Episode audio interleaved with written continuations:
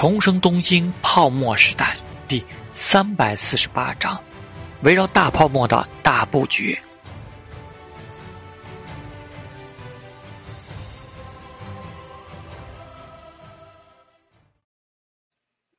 上天下那虽闹了个笑话，但毕竟是个好消息。从医院离开，他上车动作都显得小心了很多。陶志明有点感慨。别看之前是骄傲的大小姐，自从陷入自己的魔爪之后，也难以避免地对爱情、婚姻、孩子万分在意起来。陶之命向上天正玉报告了好消息，然后就说道：“师傅，真的只能那样吗？我总觉得怪怪的。这就是他和上天正玉的特殊约定了。因为既然陶之命不肯作为上天家的赘婿，上天正义也不需要去干那票大的。”那么上天家的名号如果能传承下去，当然还是更好的。因此，陶之命和上天下那第一个儿子要姓上天，而且是被上天正玉收为义子，这就很别扭。这不是儿子变弟弟了吗？你既然不能做到像我这样，那我就只能这样做。上天正玉言简意赅，陶之命叹道：“好吧。”这既是因为霓虹现在继承法的规定，也是由于旧华族圈子里的潜规则。不这么做的话，等上天正义夫妇走了，上天家的财产只会优先由上天下那继承，而已嫁给陶之命的上天下那还得面对陶之命私生活复杂的问题，不如一了百了。上天正义干脆再受个有血缘的养子，这样既能让他继承上天家的姓氏和旧华族地位。也拥有一份独立的财产继承。陶之命知道霓虹的历史上也有这样的状况发生，但他还是有点不适应这种特别的文化。不过也没所谓了，该是什么样的还是什么样。而且到时候为了管教儿子，名义上跟上天正义是一个辈分，跟他抬抬杠也很有趣。回到了上天家，陶之命就把今天的时间空了出来。这种时候多陪陪上天下那，让他开开心心的更重要。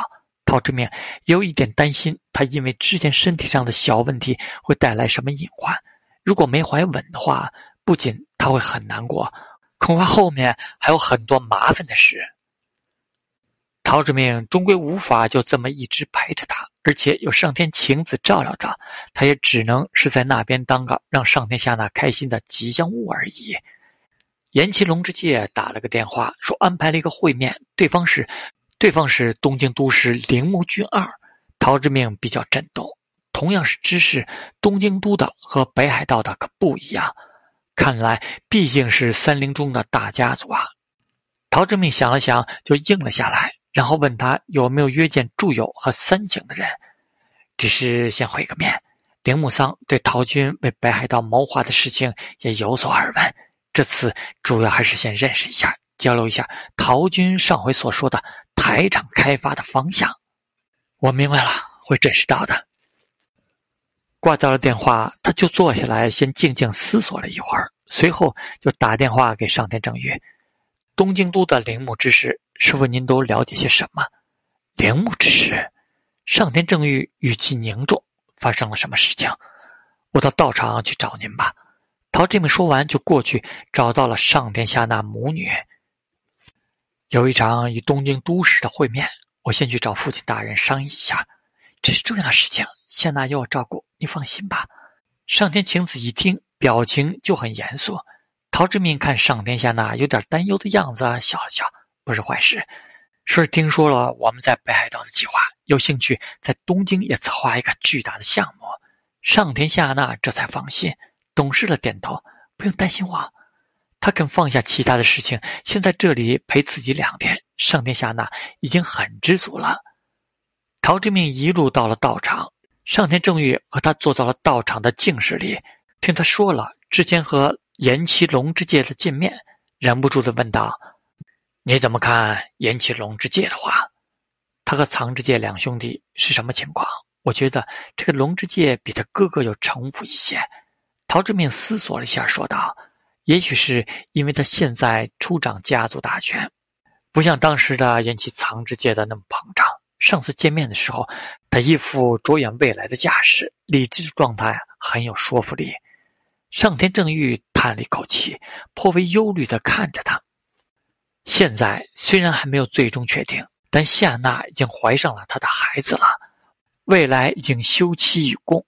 上天正玉不免有点埋怨：以前你说的拼搏一下，在财团虎视眈眈的状况下能够立足，但现在又是到北海道展开那么大的规划，又和岩崎龙之介说什么东京湾开发计划。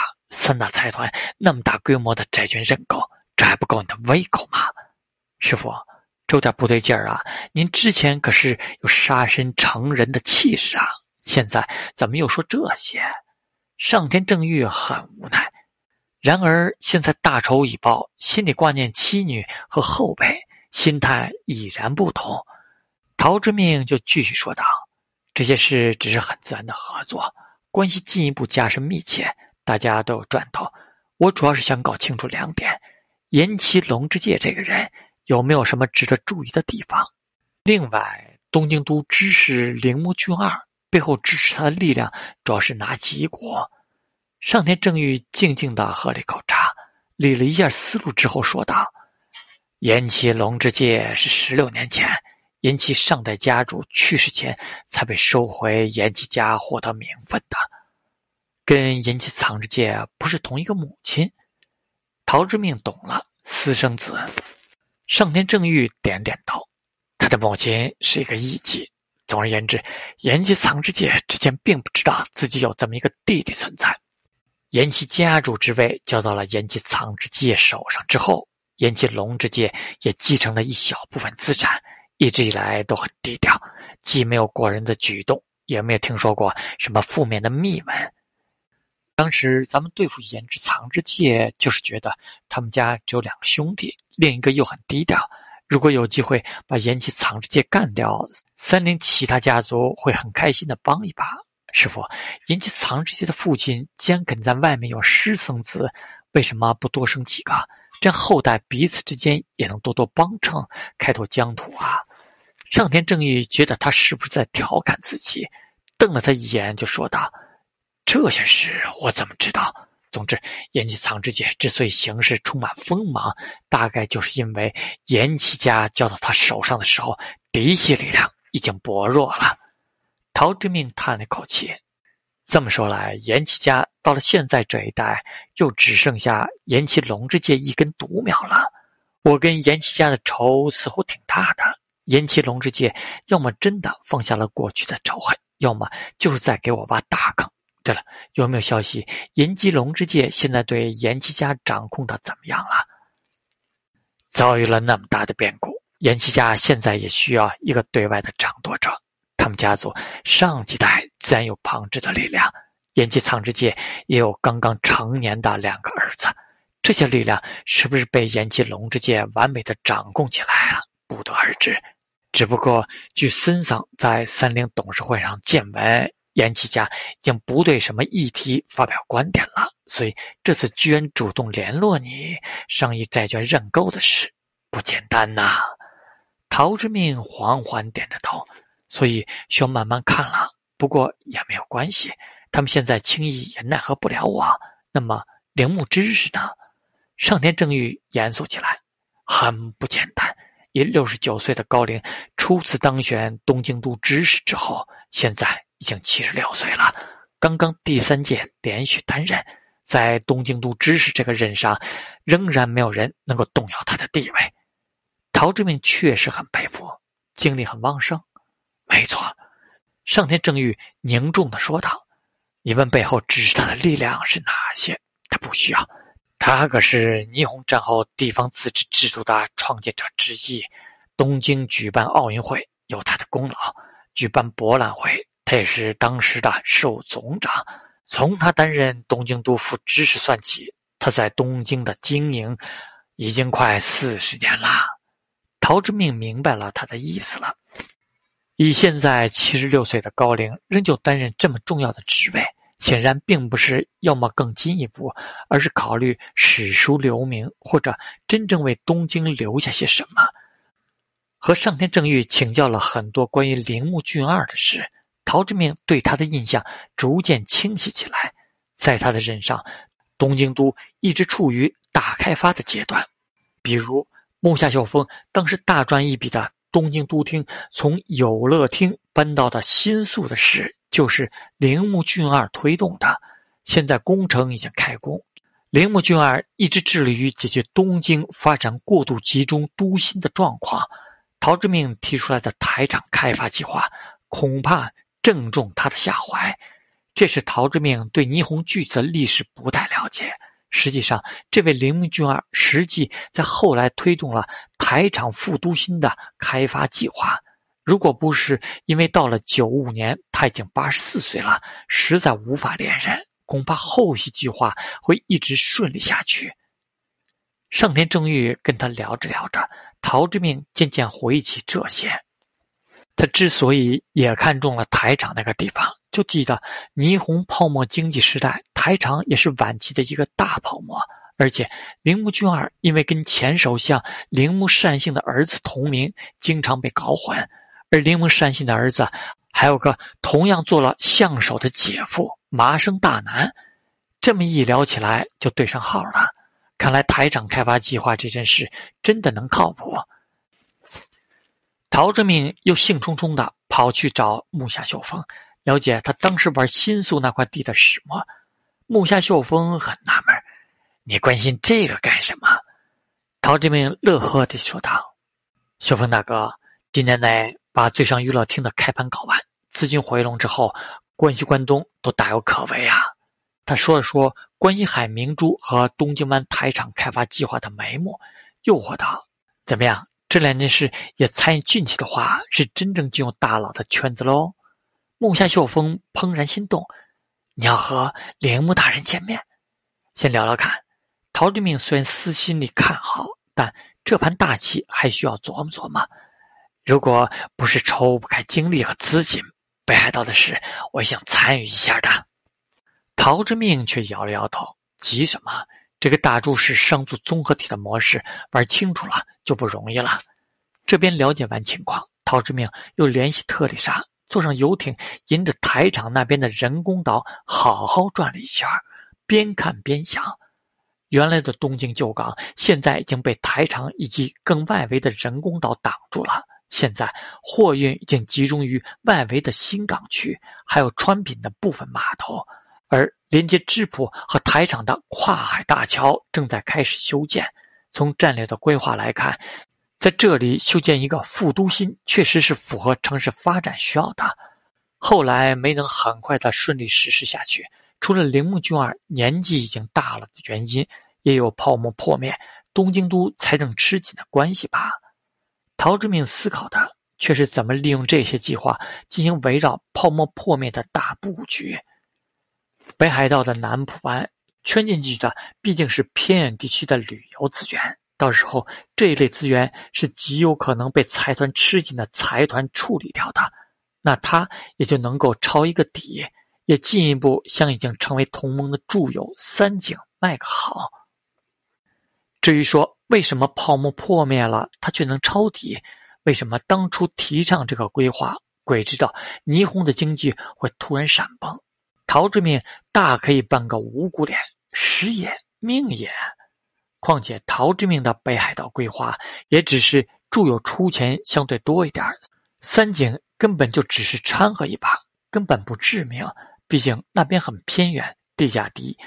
但东京湾和大阪湾可不同，这是两个核心都市圈的核心位置。想帮的把这边两个泡沫吹起来，那就得数个财团进行大投入了。陶志明觉得自己还是稳守基本盘，表示只是出于游艇业务的需要，可以小参与一下，然后率先实打实的投入进去一点再炒一炒自己青年豪杰的人设，带带气氛。特丽莎见他很认真的考察这片位置，更加坚定了对他是真的要大力投入游艇事业的判断。这时，又听他拿出手提电话拨了出去，说道。现在游艇今年可以定制好送过来，短时期内他就无法享用了。但以后游艇上的服务团队还是需要建立起来的。师傅，母亲大人在礼仪方面完美无缺，能拜托他在这段时间里开始培训未来的游艇上的服务团队吗？得到了肯定的答复，陶之命就转身对特丽莎笑道：“关于怎么帮助我把游艇的驾驶、维护、服务团队搭建起来，你也很有经验吧？”当然，特丽莎美眸发亮。高先生确定了与我们的合作吗？之命不避讳的揽上他的腰。那些小艇没关系，这一块至少是可以确定的。就算只看在你对这件事上认真上，我也会这么考虑的。但是那艘顶级游艇概念设计图虽然已经 OK 了，还是要等去你们的工厂考察一下，和你们的董事长谈之后才能最终确定。虽然只是点边角料，但对于特丽莎来说，也是总计接近千万美金的大生意了。喜滋的放下了心，然后重新火热起来，回味起那天的美好滋味魅意十足的问道：“陶先生，今天没有别的安排了吧？要不我们再到外号看看？不了，还有重要的事。”陶之命拍了拍桃子：“下次吧。”突然之间，上天下大和星野灵同时没法碰了，前院久美奈忙得天昏地暗。小野寺留奈也因为越来越膨胀的小野寺财富在努力管理着。杨桃虽好，桃之命却不留恋。眼下这桩大事还得好好筹谋着。已经打了电话给赵元熙，他应该已经快到机场了。陶之命上了岸，回到会社大楼里时，赵元熙已经到了。看见他之后，陶之命就意味深长的调侃：“我听说了你的绯闻呐，别逗我。”赵元熙有点尴尬。陶志明很感慨，眼光挺好的。我说你怎么立主要投资这部电视剧呢？人家去年刚离婚，而且比你大。他说之前因为流产又很可能不孕了。你认真的吗？你怎么会知道这么多？老田想拍我的马屁，你说呢？陶志明直接把他同学给卖了。赵元熙淡淡的看了他一眼，行了，我又没有什么不臣之心，这大半年在香岛累死累活。你不用敲打我，不是敲打你。陶之命拍了拍他的肩膀。如果真的不孕，到时候我过去给一个儿子给你，反正我肯定生得多。陶之命服了，合着我为你打工挣的家产，将来也是你的儿子的。想什么呢？陶之命瞪瞪眼，跟你姓赵，不就是你赵家人？我这才刚开始追人家，你咒我没有儿子？陶志明笑了笑，这家伙现在动心的女人。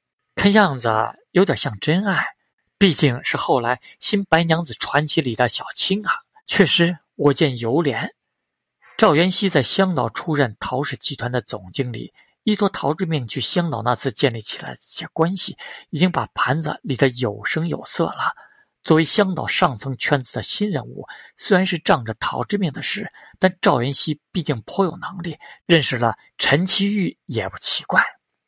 陶之命股权在手，财报定期看，对赵云熙在香岛的经营基本不过问。反正大方向定下来了，短期也不需要他赚多少钱。不过这次要设大局，还是让他过来一起商量一下，顺便帮前元九美奈处理一下霓虹这边的架构调整。